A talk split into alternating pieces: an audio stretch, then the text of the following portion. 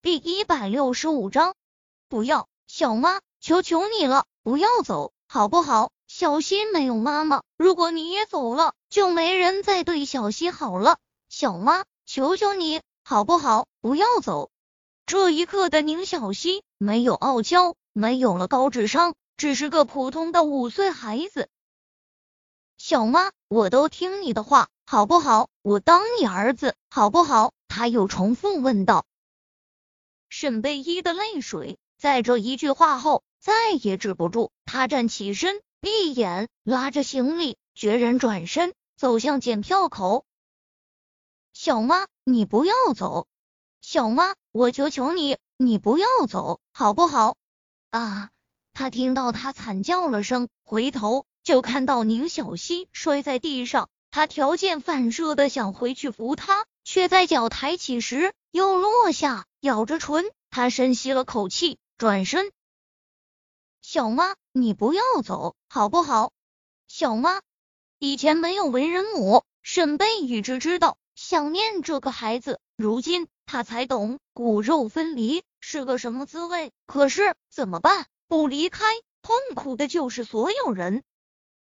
沈贝一直到检票入站，他都挺直着背，不敢回头再多看一眼，他怕。多看一眼后，他就再也没有离开的勇气了。一直到进了动车内，在动车关上门、启动的那一刻，他才蹲在门口，抱着双膝，嚎啕大哭。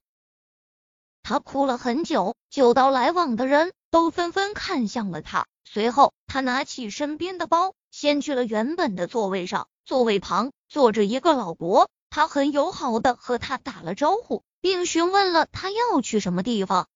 两人闲聊了一会儿，听到动车播放要到了下一个站点了。他起身去了洗手间，车停下，在开动时，他才出来，他却已不是他。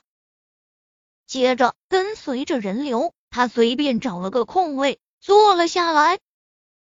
车外的景色在后退，沈贝依的记忆也在后退。后退到进入宁宅的第一天，一切仿佛做了个美梦。此刻梦醒了，车到了下一站，开动后不久，他就听到对面车厢隐约传来了吵闹声。下意识的抬头一眼，他便看到了那个站在一群黑衣人中间的宁少臣，依旧西装革履，领带被扯到了第二颗纽扣的位置。有些颓废的感觉，却为他的帅气添了份不羁的感觉。他黑沉着脸，隔着很远都能感觉到他的怒气与着急。他走了，他一定会着急吧？可是宁少臣，我若在，你如何安顿我？我们又该如何自处？幸福不可能了，但心里还是一暖，至少他还是追过来了。可惜。他坐直身子，将头上的鸭舌帽取下，露出了美丽的容颜，妆化的有点浓，失去了本来的清纯，却也遮不住他绝色的美。白色高领毛衣，黑色皮热裤，浓烈的香水味。他再也不会是沈贝依了。自此，这世界上再无沈贝依。宁少臣，再见了。沈贝依住过的别墅里。随地可见的凌乱，到处都是杂乱的东西，衣服、书籍、被踹翻的椅子等等，没有一个落脚的。而一向金贵的男人，此时却完全不顾及形象的，就那么坐沙发旁的地上出神。